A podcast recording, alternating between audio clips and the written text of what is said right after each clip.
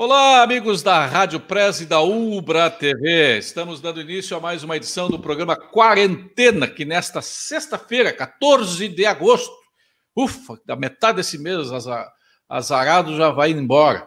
É, nessa nessa quarta-feira, vou conversar com meu amigo Gustavo Vitorino.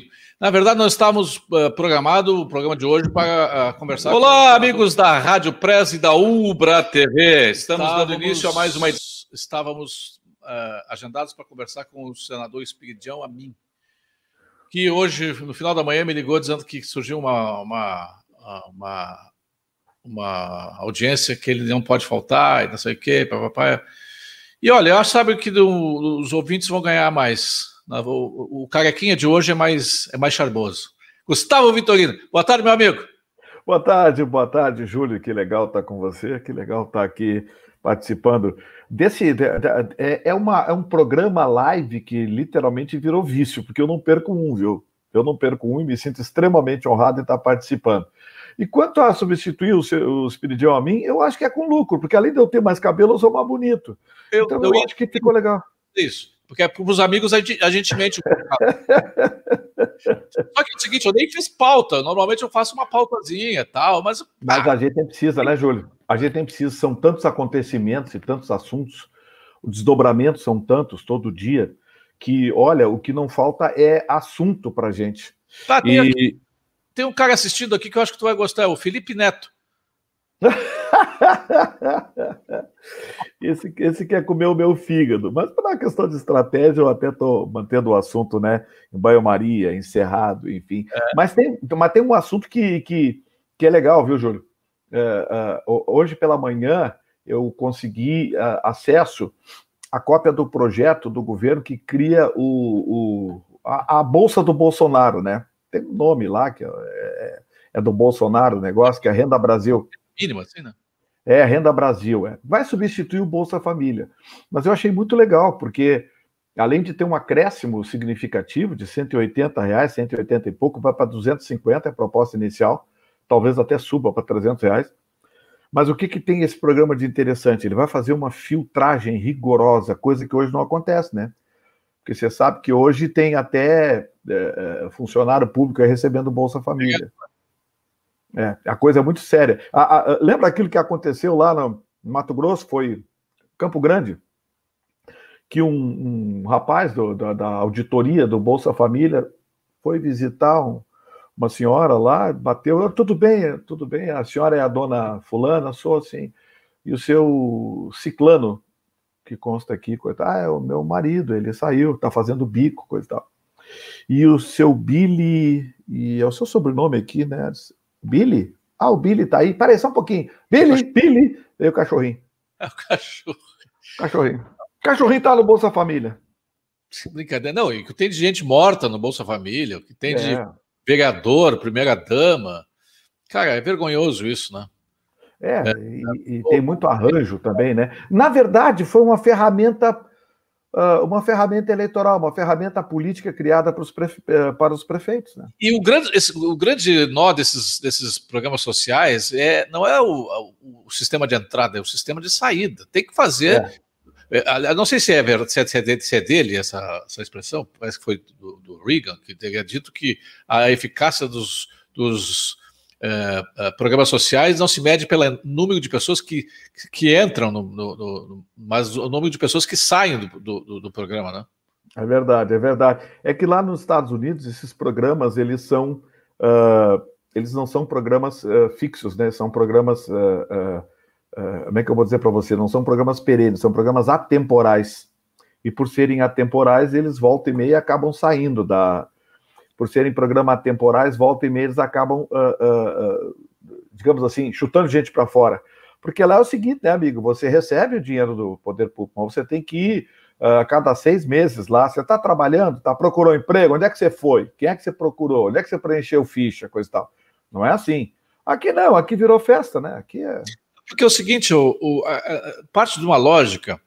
É, nós, eu e tu, somos de direita, somos conservadores de direita, somos liberais tal. Nós não somos aqueles que, ah, que as pessoas têm que se ferrar, cadê, né, é só no mérito. Não, a gente acha, eu, eu, eu acredito que tu vai concordar comigo, que, que em determinado momento o Estado pode dar uma mão tal, todos nós podemos nos cotizar, que é uma forma do. Quando o Estado ajuda alguém, ele está, na verdade, fazendo, fazendo uma. Um, Evidente. Ele está cotizando da nossa, do nosso dinheiro. Por um período uh, breve tal, mas não pode transformar aquilo num, num, programa de renda permanente. As pessoas têm que buscar qualificação, têm que colocar, tem que gerar riqueza, né, o, o, o Tem um negócio, tem um negócio, Júlio, que eu, que eu vi há, há, algum tempo atrás. Eu fui, eu fui ao Nordeste, convite da Toyota, visitar um centro que a Toyota tem lá de, uh, de criação do peixe boi, coisa e tal, preservação, e fica perto do município de Tamandaré. E a caminho de lá, a van atravessou a cidade de Tamandaré. Atravessou Tamandaré. Vamos lá. Tamandaré é uma cidade pequena, muito pequena, que fica no, no, no sul uh, de, de Pernambuco, no norte de Alagoas, uma cidadezinha muito pequena. Você sabe qual é o maior prédio da cidade? Maior que a igreja. É um prédio branco, escrito uh, Bolsa Família, retire aqui seu benefício. É o maior prédio da cidade. Na Praça Central, um prédio branco. A van atravessou a cidade por volta de três e meia, quatro horas da tarde. Não foram algumas, foram dezenas de pessoas que eu encontrei simplesmente sentada ali. A praia Tamandaré, bastante gente na praia. Muita gente sentada ali, tranquilona, uh, uh, literalmente fazendo nada. Ou seja, uh, do que eu percebi, claro que foi uma observação circunstancial, mas é, não tem fábrica, não tem indústria, não tem comércio, não tem nada. A cidade vive do Bolsa Família. E essa é a realidade de muitas regiões do Brasil. Claro que mais no Nordeste, mas em muitas regiões do Brasil, essa é a realidade. Então, uh, uh, o que o governo vai tentar fazer é mudar as regras. Né? Vitorino, não é só cidades que vivem do Bolsa Família, tem cidades, muitas cidades no Brasil inteiro, que vivem do funcionalismo público. Vive é. na folha dos pagamentos. Vive, são cidades assim, se, se, acabar com algumas empresas públicas, ou, ou se houver uma, uma extinção de cargos públicos, acaba a cidade. Vou dar um susto em você, então. Quer conhecer uma delas? Porto Alegre. Sim. E aqui no, na, na, região sul, Pelotas, é, é Santa Maria. Hã? Um terço, um terço da atividade laboral de Porto Alegre um terço da atividade laboral de Porto Alegre registrada, com registro, claro, né, está na máquina pública, município, estado e união. Um terço. No Brasil, de cada cinco trabalhadores formais, um está pendurado em dinheiro público, municipal, estadual ou federal. A Grécia quebrou com quatro por um. A Grécia quebrou. Então, assim, as pessoas ficam bravas quando eu digo, ah, pois é, eu não sou contra o funcionalismo público. Eu, se eu fosse funcionário público, eu também estaria defendendo meu salário, meus benefícios, meus privilégios, tudo. Só que não tem mais de onde tirar dinheiro, Júlio. Não tem mais de onde tirar dinheiro. Não tem, Estão não tem, a conta não fecha. Estão matando a galinha dos ovos de ouro, né? É, porque é o seguinte, é, é, um Estado grande, e essa é a grande, a, a grande, o grande nó, a, a grande questão entre direita e esquerda é o tamanho do Estado o Estado provedor, o Estado, o estado do bem social, bem-estar social, que provê tudo, que provê é, saúde, educação, bibibi, bibibi, bibibi, bibibi, esse Estado morreu porque é, é, por, uma, por uma, um inchaço, ele morreu de. ele morreu fumando. Uma vez, é. uma história, uma vez eu tinha uma loja, um prédio muito velho, e entrou um morcego morcego de dia, assim, 11 da manhã, entrou morcego. Tava um amigo meu lá, de sacanagem. Assim, quer ver uma coisa como eles fumam até morrer? Sacanagem que ele fez, né? Ele pegou um cigarro e botou na boca do morcego. O morcego fazia assim. E ele não, ele não, ele não tragava, ele não, ele não botava para fora. Ele morreu. Ele só aspirava, só aspirava. É o que acontece com, com o Estado brasileiro, ele só aspira. Só que o cidadão, eu, tu e zilhões de pessoas, não tem mais condições de pagar imposto, rapaz. Não tem, não tem. A nossa taxa, a nossa carga tributária é, é, é, é, quase, é um pouquinho maior que a da Nova Zelândia. A Nova Zelândia é alta, mas na Nova Zelândia não precisa ter plano de saúde privado, não precisa ter não pagar escola privada, não precisa pagar segurança privada, não precisa. Não, o Estado, bom, aí é uma opção. O Estado fornece tudo com qualidade. É, eu vejo, eu vejo os jecas aí citarem. Ah, mas a carga tributária brasileira, os países da Escandinávia têm a mesma carga tributária. Amigo, os países da Escandinávia, quando a criança nasce, o pai já sabe qual é a faculdade que ela vai estudar, ela só vai escolher o curso. Ou seja, a estrutura é outra. Você não pode querer tirar de uma sociedade sem dar a contrapartida. E no Brasil nós não temos contrapartida nenhuma. Dou alguns exemplos para você. Você acabou de citar plano de saúde aí, é, mas eu poderia dar N exemplos para você de circunstâncias que nós vivemos e circunstâncias absolutamente uh, uh, uh, é, desconectadas. Quer ver? Vamos pegar o nosso prefeito aí agora, o Marquesan, o, o amado por todos. É, Marquesan disse que, ah, mas cobrar um pedágio para acessar o centro da cidade, ah, mas isso tem em Londres, Paris, Nova York. Hello? Ô tio, peraí, como assim? Hello? Já que ele está falando inglês, hello! Hello! Pô, é, você querer comparar a infraestrutura de transporte público dessas cidades com Porto Alegre, Pô, não, que coisa, ô, Vitorino, eu, eu, eu, eu, não sei se tu conhece Viena. Viena, eu, eu fui a Viena uma vez, eu, puxa, eu saí de lá encantado, fiquei oito dias lá, saí encantado com a cidade. Primeiro que a cidade, todos os prédios são mais antigos, todos os prédios são ou, ou cremezinho, areia, ou brancos. E não vi nenhum pichação, nada, né? um azinho pichado em nenhum deles uma primeira coisa. Segundo, tem um sistema de transporte coletivo fantástico. É metrô e, e, e, e esse bonde de superfície, bonde elétrico. E tu paga se tu quiser, né? Porque na verdade tu não tem ninguém te cobrando ali, não tem nem que atraca. Tu, é só um negócio que tu bota, é um, é um autenticador na, na parede ali. Lá, mas lá é, é, é, é subsidiado, lá é tudo do Estado, inclusive a ópera é do Estado. Staatsoper. Tudo é do Estado. Aí um modelo, só que é um modelo que as coisas funcionam e que, bom, tudo bem, o cidadão dá o seu, o seu paga uma, uma, carga de impostos, mas esses impostos voltam em serviços de qualidade, o que não é o caso do Brasil, né? Só o Congresso Nacional, só o Congresso Nacional tem 22 mil funcionários. É, e aí a gente vai onde? A gente vai, vai tirar dinheiro de onde para pagar tudo isso? Você vê o seguinte, nós, nós perdemos competitividade porque o nosso produto, a gente exporta imposto, né? Vamos ser realistas, a gente exporta imposto. O nosso produto não tem nenhuma competitividade lá fora. Então, nós somos um país de vocação agrícola para a produção de alimentos. Mas não é porque a gente quer, não. É só que a gente consegue vender para eles. Porque não tem como vender produto manufaturado. Como é que você vai vender produto com valor agregado? Agora, desse negócio do frango aí. É, conversa com, com a, a, a, a indústria de alimentos e tenta sondar com a indústria de alimentos, com eles, para ver se eles conseguem exportar produtos com valor agregado, manufaturados. O franguinho cortadinho, temperadinho, papapá, como tem no supermercado aqui. Não dá, não tem preço.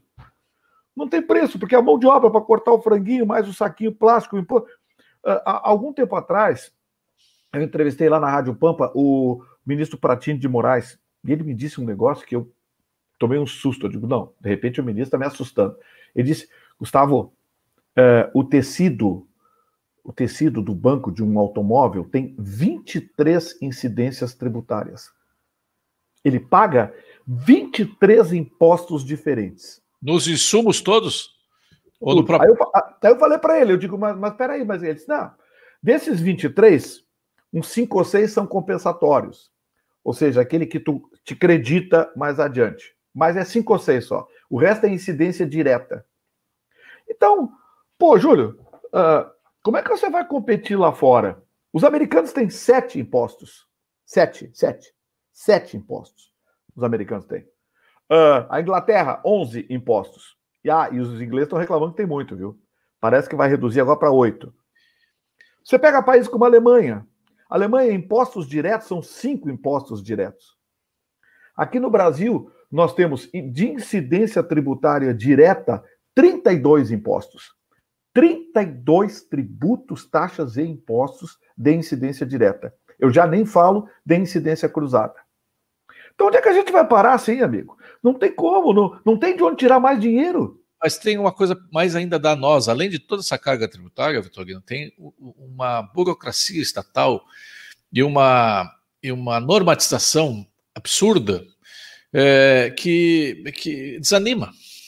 Eu tinha uma amiga que tinha ali na, na bairro Moinhos de Vento uma loja, uma confecção. Ela, ela, vendia aquela ela vendia roupas de marca tal, e vendia uma coisa de, de confecção própria, ela contratava uma, uma, uma costureira, uma modista, fazia, botava uma, to, a cada é, uma vez por mês, no mínimo, ia lá um, um, um burocrata para ver se nas roupas que ela, que ela fazia, as, as de uh, pronta entrega, se tinha a etiqueta dando a, toda a composição do tecido. Cara, vai chupar um carpim, né? Como diz o Previt. É, é, quem, é que, quem é que tem condição de fazer isso? Né? De, de ah, não, eu tenho esse tecido aqui, tem tanto de, de elastano, tanto de poliéster, tanto de algodão e não sei o que. Cara, então, eu tenho um amigo que tem um, um comércio atualmente na cidade, eu não, não vou citar para ele não sofrer ainda mais represália, ele está sofrendo represália da prefeitura, porque ele, se, ele opina, na, no, no, ele se insurge contra a, as, as determinações do, do nosso é, do nosso prefeito, eu ia dizer outra coisa, eu ia chamar ele de Napoleão de Hospício, mas. É, é, o, o, o Alcaide. É, e aí ele está recebendo, toda semana ele recebe é, fiscalização, ele recebe visita de, da, da, da, da IPTC, ele recebe visita da Guarda Municipal. Cara, então não é só os impostos. Aqui no Brasil, o Estado é inimigo de quem é, produz e quem quer é, é fazer negócio. Tem uma coisa, eu estava vendo aqui, ó, e hoje eu estou falando mais do que normalmente, porque é um amigo, uma conversa de amigo. É, um amigo meu postou aqui uma, uma coisa interessante, ele postou uma, uma, uma barra de ferro uma barra de ferro que custa em torno de, é, 5 dólares. Se ela for transformada em ferraduras, já, esse ferro já vale 12 dólares. Se ele for transformado em, em agulhas, ele vale 3.500 dólares. Mas se essa mesma barra de ferro for transformada em, em molas para relógio, o seu valor vai a 300 mil dólares. A barra de 5 dólares. O, o, o valor é, é determinado pelo que se faz do ferro, né? É, mas isso explica um pouco da nossa economia, né? Não é falta de trabalho que nós temos no Brasil, nós temos muito trabalho, mas nós temos fazendo muito, é, vendendo muita ferradura e pouca mola de relógio. Ou seja, é o que tu falaste, nós não podemos fazer, a, dar valor agregado a, a, aos, bem, aos produtos, aos produtos do agronegócio, porque aí, pô, aí tu tem que pagar, tu tem que pagar, passar pelas todas as exigências da, da Secretaria da Agricultura, da fiscalização da, da do, do, Ministério da Agricultura, de todas os da, da, do, do, do, da, da FEPAM, não sei o que mais, pipipi, papapá, aí tu não faz, né? É, e, e, e, tem uma coisa: se você se insurge, você acaba sendo vítima da própria máquina. Tem um rapaz aqui me xingando aqui. É, eu não, não sei por quê. Por que ele não vai, não vai tomar um café, não vai chupar um é, é, eu tenho sugestão para ele, mas eu estou separando, sabe? Porque eu estou aprendendo a fazer o que eles gostam de fazer comigo, que eles me monitoram, coisa e tal, de direito. Os de direito eles monitoram e, e mandam esse queixo e querem entrar na justiça. Eu estou separando aqui as coisas que ele está digitando, estou separando, depois vou, vou, vou pesquisar o IP direitinho para encaminhar para os devidos fins, né? Agora tem a ata notarial, né, amigo? Agora você não tem mais ficar ouvindo desaforo nem sendo nem sendo ofendido. Mas assim, o, Júlio, uma coisa que eu, que eu, que eu tenho aqui no, no meu escritório uh, e que, por incrível que pareça, não deveria ter, é exatamente alguém exclusivamente para despachar os problemas burocráticos que a gente enfrenta. Vou dar um exemplo para você. Você faz um inventário, pede, faz toda a documentação, mas por algum problema qualquer, um imóvel fica fora do inventário para você fazer depois a sobrepartilha. Você sabia que você fazer a sobrepartilha, você tem que fazer toda a documentação de novo? É, a sobrepartilha pertence a um inventário, portanto, o sujeito já está morto no inventário. Mas você tem que apresentar tudo de novo. É um negócio inacreditável. Se inferno, cria. O inferno das certidões, cara. É, a indústria da certidão. Outra coisa, uh, você falou aí impostos e tributos. Tem um, um, um, uh, um, imposto que aqui em Porto Alegre se tornou um inferno para todo mundo.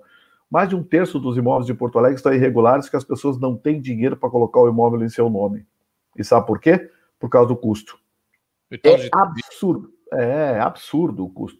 Uh, uh, você, uh, um imóvel de 500 mil, vai para avaliação, eles avaliam em 800.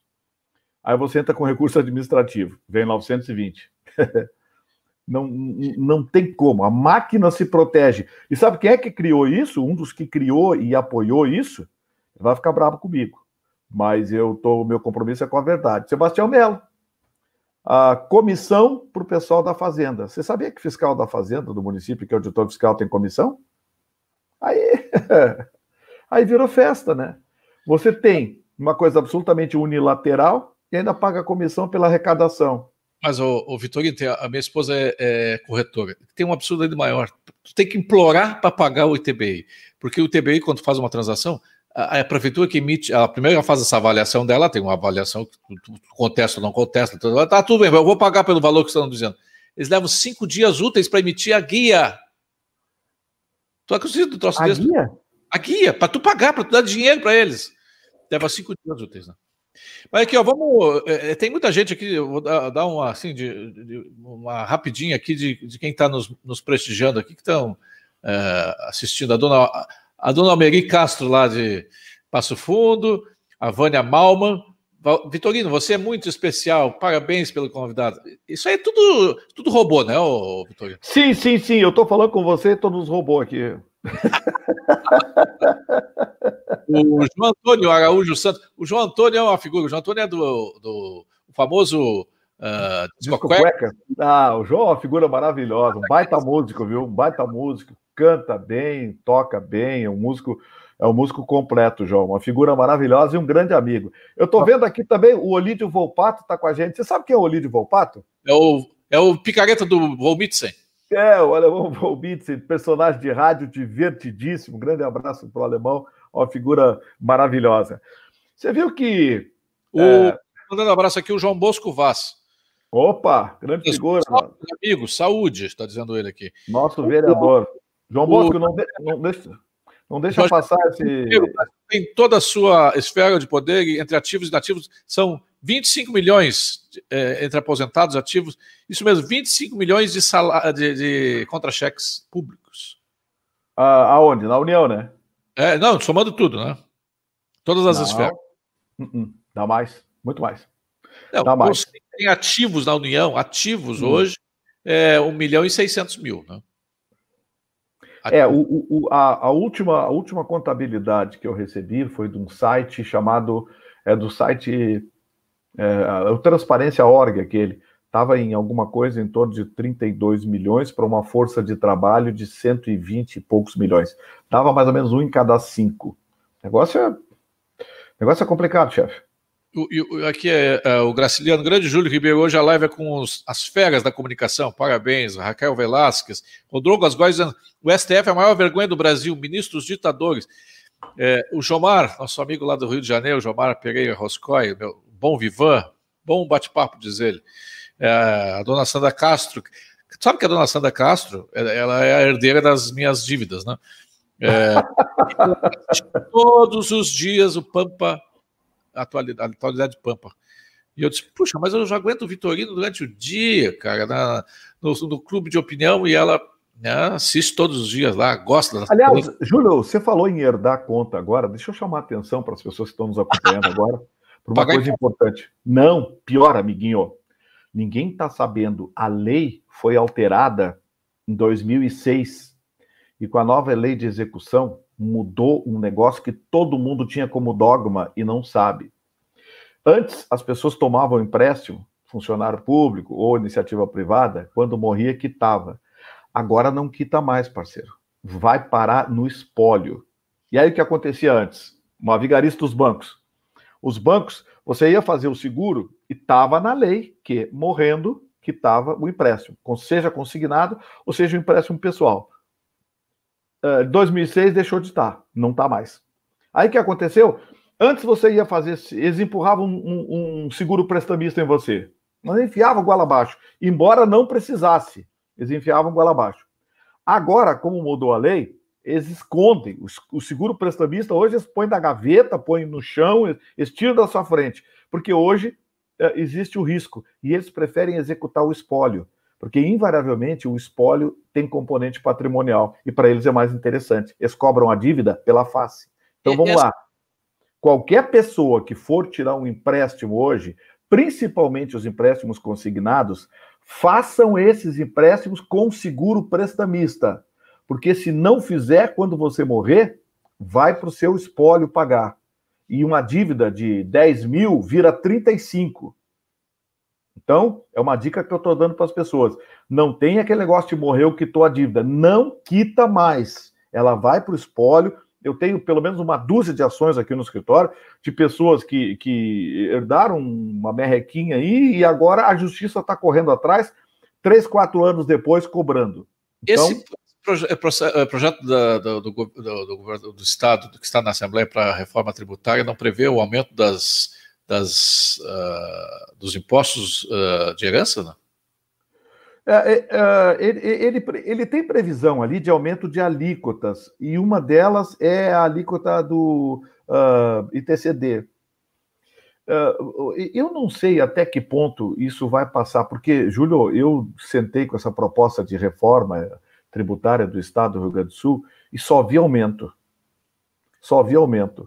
Aquela história de que, ah, mas a alíquota vai reduzir em 1% das telecomunicações, 1% da energia elétrica, essa ia cair em dezembro de qualquer jeito. Essa, em dezembro, ia cair de qualquer jeito. E duvido que a atual composição da Assembleia renovasse para o governador. Claro, a gente sabe que vai ter aquela barulheira lá na galeria das, das corporações, fazendo barulho para o governador aprovar, senão não tem dinheiro para pagar aquela turma, coisa e tal, tá, tá, tá. Mas uh, uh, ia cair agora. Então o governo não está dando nada, ele apenas está deixando a coisa retornar ao status anterior ou o status original. Mas o aumento de imposto é generalizado. Amigo, fazer dono de chevette pagar IPVA é sacanagem. Ah, tu, tu, já teve chevette, ô Vitorino? Tive, mas não conta para ninguém. Eu tive um chevette 74, o apelido dele era Goiabão. Ele era, ele era aquele grená, um roxo assim, um grená, cor de vinho.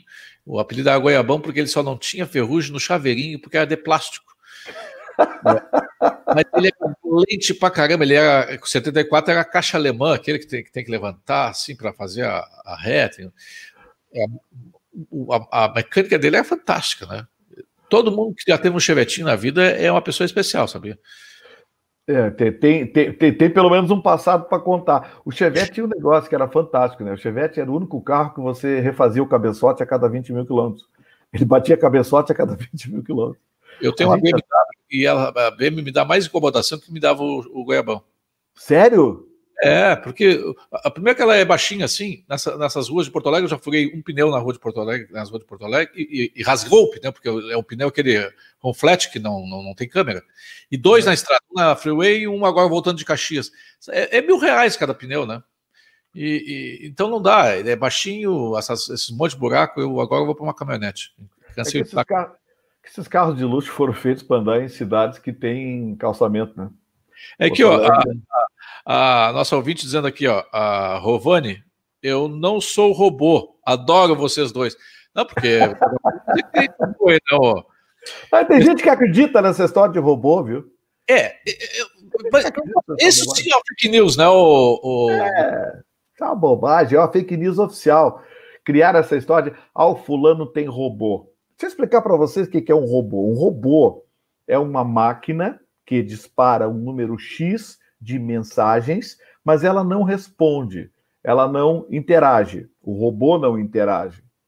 Ora, gente, existem milhares, dezenas de milhares de robôs no Brasil trabalhando para estabelecimentos comerciais, para importadoras, para prestadoras de serviço, para órgãos públicos. Existem milhares de robôs. E robô de eleição não existe. Todo mundo viu as redes sociais hoje, elas representam muito mais, Júlio, muito mais do que a grande imprensa, elas representam a opinião pública.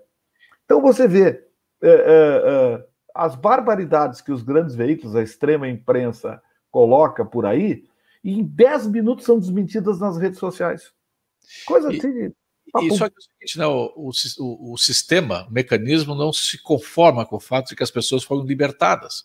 É. As pessoas físicas foram libertadas, né? Aqui a, a, o Carlos Gilberto Schuch diz assim: somos todos robôs. O, o, o, o Carlos Schuch é um que, não, que tem um espaço agora para manifestar sua opinião. É. Pra, todos os dias ele pode texto lá no Facebook, ele pode buscar onde ele quiser a informação, ele não depende mais de um, de um, de um monopólio, de um oligopólio é, é, de comunicação, ele não depende mais da, da voz oficial deste ou daquele.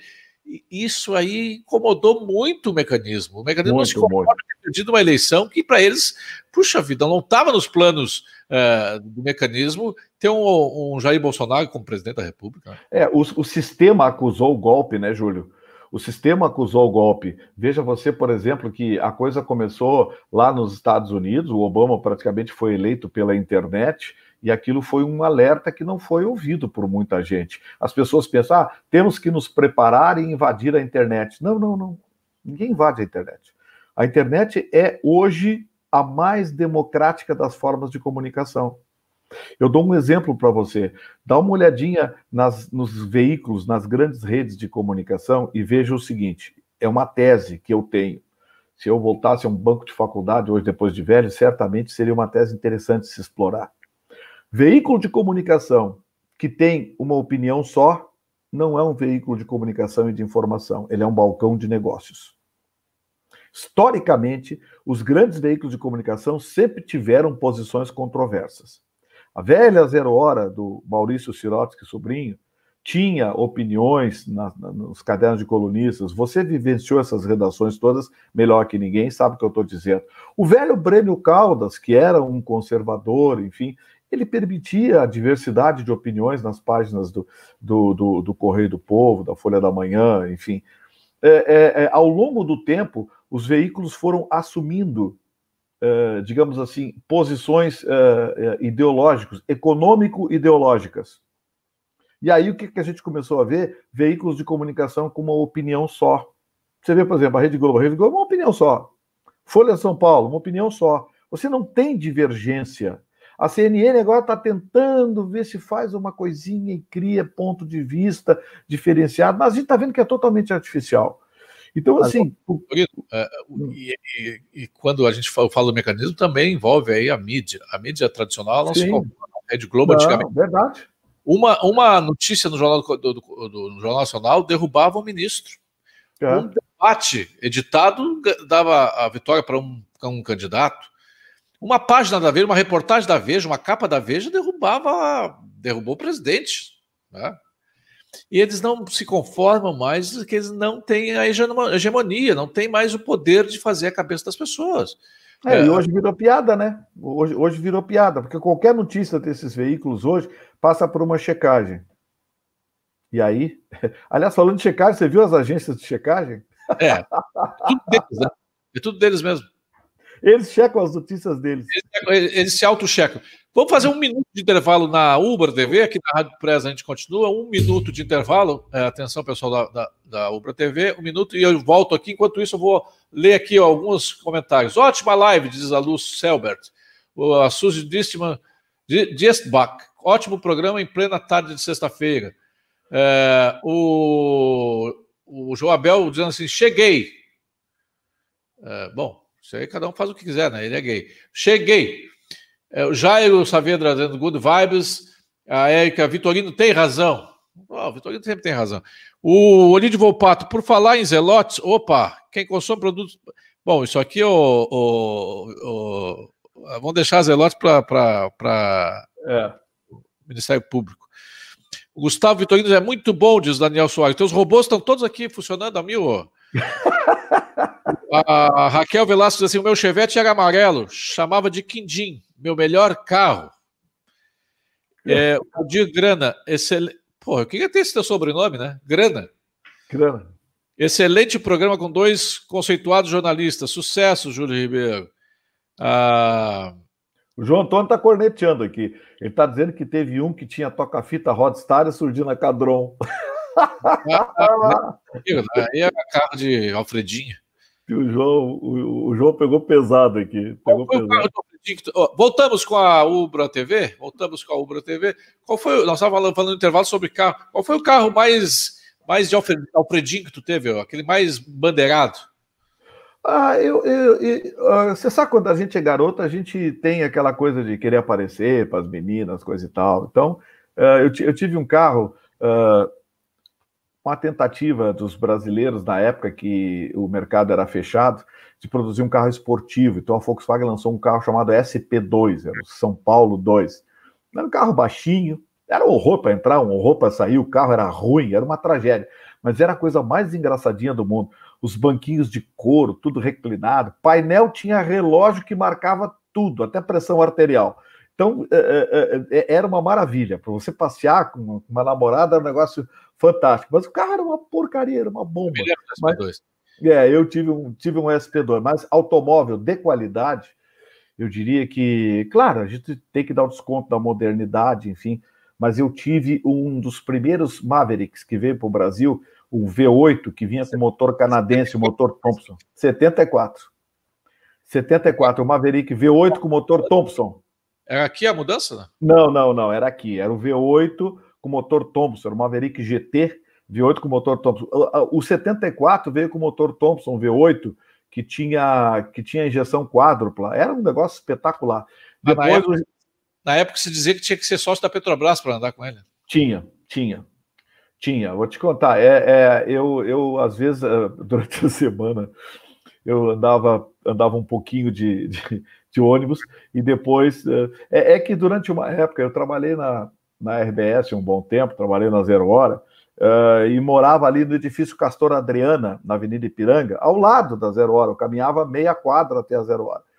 Então ali eu não gastava gasolina, então pude ter um Maverick desse. Mas depois, quando me mudei dali, fui para um apartamento maior, eu e o carro não, não combinávamos no orçamento. O, o, quando eu era guri, eu tinha lá meus 10, 11 anos, 12 anos, lá em Pelotas, o carro que eu queria ter, eu disse, ah, ainda vou ter um Dodge Charger na vida. Ah, era lindo. Era Olha, lindo. hoje o Dodge Charger daquela época, um restaurado, inteirinho, um Dodge Charger 72, 73, vale 300 mil reais, cara. É.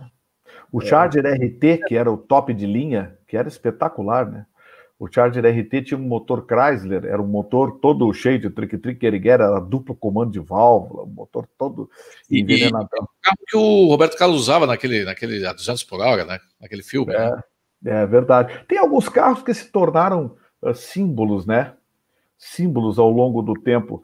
Esses dias eu estava assistindo uh, um, um, filme uh, do James Bond, é, é, Operação Skyfall, que aparece, ele aparece com o carro dele, é um, um dos primeiros, é o primeiro Aston Martin esportivo, é, um carro lindo. O carro desse não tem preço, né?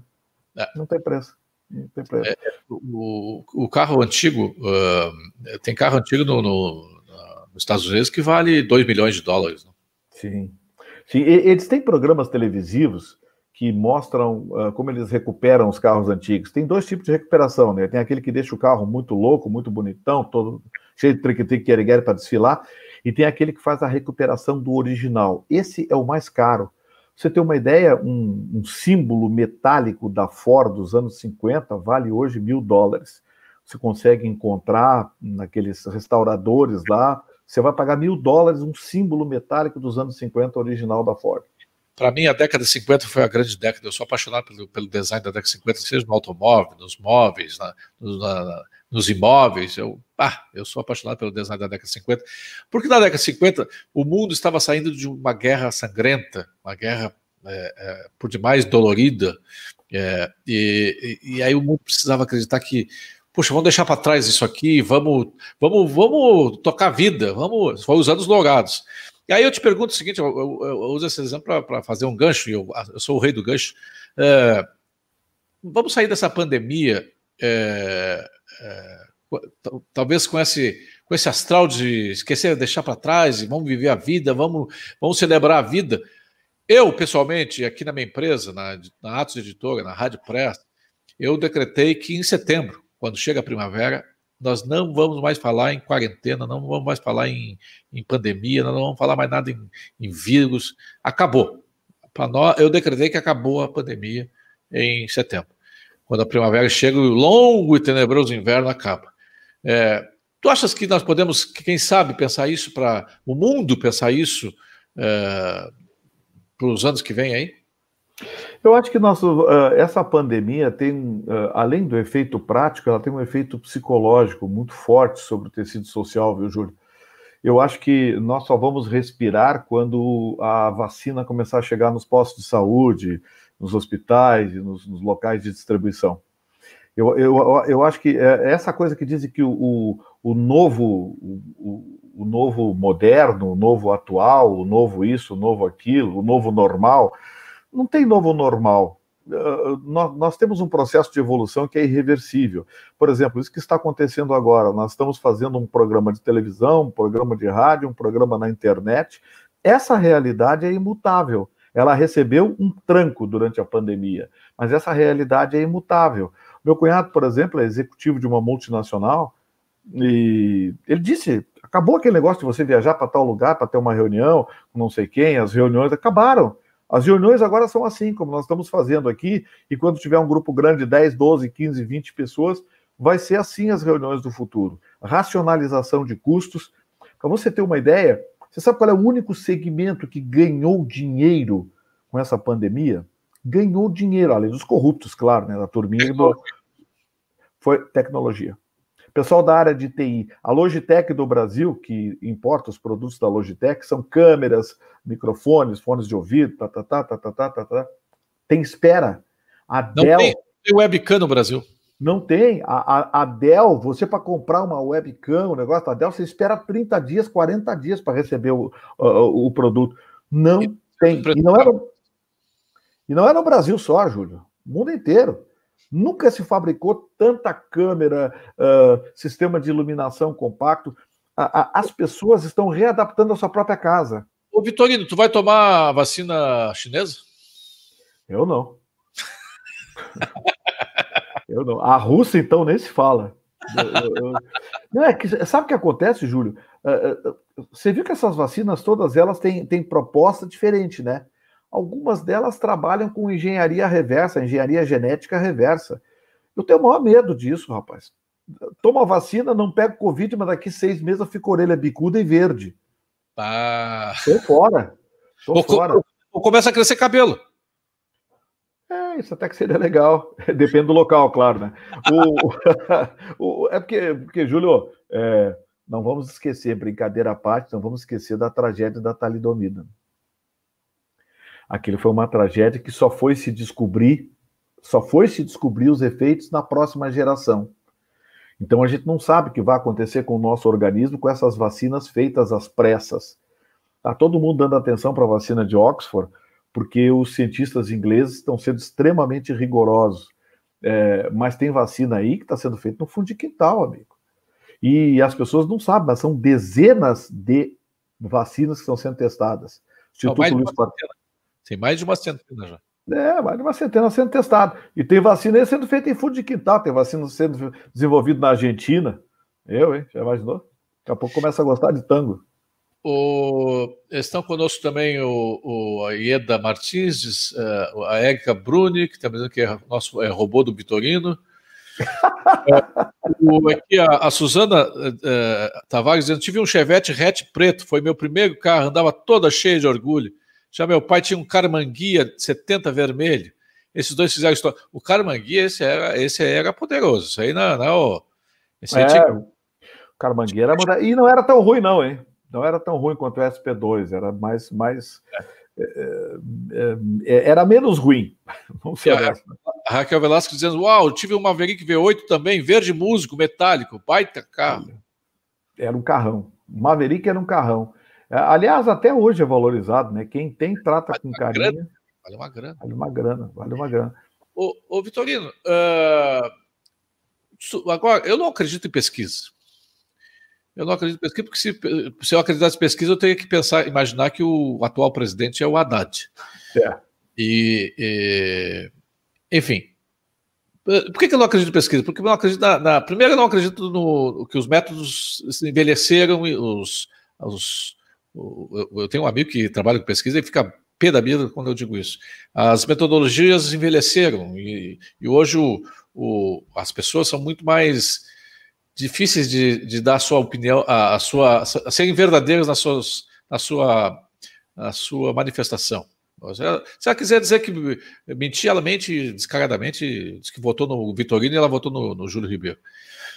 Primeiro, então, primeiro porque eu acho que a metodologia envelheceu. Segundo que eu acho que não há em boa parte dessas pesquisas não há seriedade e vontade de mostrar a verdade. Mas, enfim, mesmo usando essas, essas essa, é, dando um desconto para isso tudo, É, a, a, Folha de São Paulo, a Datafolha, diz que o, melhorou a, a, avaliação positiva do presidente Bolsonaro. Tu acha que isso é uma, um pega-ratão da Datafolha para logo ali ela, ela dar um, dizer o contrário? Ou tu achas que realmente melhorou o governo e, e a percepção do governo Bolsonaro? Bom, o Bolsonaro está crescendo no Nordeste, isso é uma realidade, né? Crescendo muito no Nordeste. A gente está vendo aí a forma como ele é recebido no Nordeste, fruto também do trabalho do ministro Tarcísio, né? É, é na minha opinião, o melhor ministro do, do, do presidente Bolsonaro é o Tarcísio. É uma obra por semana que ele está inaugurando. O cara é muito bom, ele é craque. E isso está trazendo benefícios políticos para o Bolsonaro. É evidente que o Bolsonaro, uh, uh, todas as pesquisas até agora indicam que uma eleição hoje o Bolsonaro venceria no primeiro turno. Todos, todos. Inclusive o, o, o Lula, que é o ídolo de, de alguns uh, retardados, né? De alguns retardados aí que insistem em xingar a gente na internet. Aliás, ser odiado por petista e por débil mental é uma maravilha, é um indicativo que eu estou no caminho certo. Mas uma das coisas que chama atenção, Júlio, quando você fala em pesquisa, é o fato de que a credibilidade do Instituto de Pesquisa é o mais importante. E sempre que o Instituto de Pesquisa perde a sua credibilidade, ele perde a razão de ser, ele perde a sua essência, ele perde o objeto. Então, eh, eh, me parece que o que o Datafolha está tentando fazer é exatamente se recuperar, é, é, se recuperar da, da é, digamos assim, da desmoralização que sofreu na última eleição e vem sofrendo a cada divulgação de pesquisa. A gente sabe, está vendo que as pesquisas são manipuladas. Aí eles dizem, ah, em tempo de pandemia, não sei o quê, tá, tá, tá, pesquisa feita por telefone. Olha, o Datafolha faz pesquisa com o banco de dados da Folha de São Paulo. Quem é que assina a Folha de São Paulo? A esquerda. A esquerda. Então, é, é como você fazer pesquisa sobre uh, sindicato dentro de um sindicato, né? Eh, não, não, existe como uh, você ter uma apuração racional. O que a Folha está tentando fazer, que o Datafolha está tentando fazer, na minha opinião, é recuperar, em parte, a sua credibilidade, tentar dar minimamente credibilidade às suas pesquisas. Mas não penso que estão tentando fazer isso, não, porque querem. Uh... Semana passada eu entrevistei com o Frank Aguiar, o cantor Frank Aguiar, ele cantou uma música muito interessante, diz assim: cuidado com as com coisas boas de pessoas ruins. É cuidado com as, as coisas boas de pessoas ruins. Que normalmente a, a, pessoa ruim, quando ela quer te fazer uma coisa boa, com os elogios, papapá, ela quer te pegar. Mas enfim. O, então aqui o, o, meu amigo, meu irmão Paulo é, está nos assistindo, e está nos assistindo, e eu quero, e por conta dele, eu quero puxar o assunto para uma, uma outra área. Está nos assistindo o Guilherme Socias Vilela. Opa! Foi, foi entrevistado pelo, pelo Quarentena, e, na minha opinião, é o melhor prefeito que Porto Alegre já teve. É, eu cheguei em 1980 e eu vi Porto Alegre, Porto Alegre é uma cidade tão bonita, tão bem cuidada, tão, é, tão é, moderna, pujante. Eu vi aquelas ali na Rua da Praia, aquelas aquelas aquelas bancas de revista feito esfera. Eu vi aqueles aqueles é, aquelas floreiras. Eu via os corredores de ônibus novinhos. Eu via pá, tanta coisa legal que tinha Porto Alegre ao tempo em que o, o Socias Vidal foi prefeito. Como é, que... é no tempo que é no, é no tempo que nós tínhamos gestores, né? Hoje nós temos políticos gestores. Nessa pois é. época a gente tinha só gestores. Como é que tu está vendo o quadro aí para a prefeitura de Porto Alegre? Olha, uh, tá embolado, viu? Eu acho que o Marquesan jogou fora a reeleição mais fácil dos últimos tempos. Essas medidas que ele está tomando em relação à pandemia em Porto Alegre criou uma resistência a ele e ele resolveu, em cima disso, ainda patrocinar agora essas tentativas, essa tentativa de mudança no financiamento do transporte público na capital gaúcha. Eu acho que ele se atrapalhou. Acho que o, o prefeito Marquesan se atrapalhou. Ele está, na minha opinião, jogando fora, repito, uma das reeleições mais fáceis dos últimos tempos, porque aqui entre nós é só olhar os nomes da esquerda que estão aí, são risíveis, né? É, mas ele, ele se atrapalhou e com isso ele acabou embolando a eleição. Eu acho que alguém da esquerda vai para o segundo turno, acho que possivelmente a, a Manuela deve ir para o segundo turno, porque ainda tem aquele eleitorado que se diz jovem, não sei o quê, progressista, eh, que vão votar, e talvez essa gente leve a Manuela para o segundo turno. Mas quem for com a Manuela ganha fácil no segundo turno. Uh, uh, só que o Marquesan, na minha opinião, está jogando fora, né? Ele está jogando fora essa reeleição dele. Ele está uh, correndo correndo um risco é, muito pronunciado de ser empichado, né? Porque ontem é. ele, lá no, no, programa com o Paulo Sérgio Pinto na, na, Rede Pampa, ele, ele chutou todos os paus das, de todas as barracas, né? É, especialmente do pessoal da, do PP e tal, falou coisas da, da ex-presidente Mônica Leal. Eu creio que ele não, ele, ele é muito hábil em explodir pontes, né? É, ele é, ele não é reacionário, ele é reativo ele, ele uh, o prefeito Marquesan ele reage com virulência às críticas. E agora, num cargo executivo, primeiro cargo executivo da história política dele, ele parece não ter entendido bem que a crítica faz parte, a crítica é amplificada quando você ocupa um cargo executivo. E ele não está sabendo uh, reagir a isso, ele está contra-atacando. Em vez de se defender, ele está contra-atacando. Eu acho que não é um caminho certo, mas na, verdade esse, os processos de impeachment, né, Júlio, são processos uh, essencialmente políticos. São processos que têm, têm um regramento jurídico, tem uma mecânica jurídica, uma mecânica processual jurídica, mas, uh, mas são processos políticos. E eu acho que o, o prefeito, como você disse, uh, explodiu muitas pontes. Acho que o objetivo hoje é muito mais afastar ele da eleição do que propriamente em relação a as coisas que ele anda fazendo, porque não dá para esquecer. Ele está deixando uma conta complicada aí para pagar, viu? Tem mais IPTU em dezembro, hein? O, o, Goi dizendo que também teve. É, não, é, o, o, o Lídio Volpato perguntando quantos relógios o Vilela, quantos relógios de rua o Vilela inaugurou, e o Jorge Berger falando Porto Alegre era alegre. Eu vou criar agora em setembro uh, um movimento. Eu sou o cara, eu sou o cara que gosta de agitar as águas, né? Eu vou criar um movimento Porto Alegre de novo. É, Claro que este ano, ainda com o prefeito que nós temos, pouca coisa vai acontecer, porque, infelizmente, eh, os cidadãos não podem fazer nada na cidade. Tudo depende da prefeitura. Se tu quiser, o, o Vitorino, vamos, vamos pegar aqui nós, vamos, vamos, vamos pegar essa praça aqui, vamos dar ajeitar na praça. Não, não pode. Vamos pegar seguinte, vamos doar uma academia aqui para a praça. Cara, é uma missa. Eu tentei doar uma academia para uma praça de Porto Alegre. É uma missa. Uma missa. Então, é, depende muito do setor público mas nós vamos criar um movimento agora para criando corpo. Quero ver se esse ano, final de ano, a gente, é, esse Natal depois da pandemia, a gente é, começa a recuperar a alegria da cidade, começa a, uma ódio à vida. Então já fiquem aí ligados que eu vou criar e vou precisar de todo mundo aí para é, é, viralizar esse movimento. Mas eu, tu tá, é, é, tu estás otimista com relação ao futuro de Porto Alegre, futuro do Rio Grande do Sul, futuro do Brasil? Ou...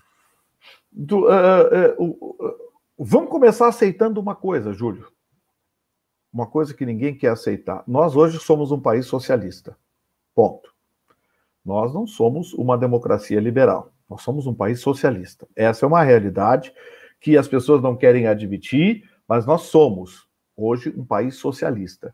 Estamos tentando salvar o país socialista do país comunista, ou seja, aquele país que vai massacrar a iniciativa privada com tributos e com isso vai ter cada vez mais uma indignação popular e por conta disso um fechamento. Vai se fechar, fechar. Essa reação do STF, por exemplo, todo mundo está vendo.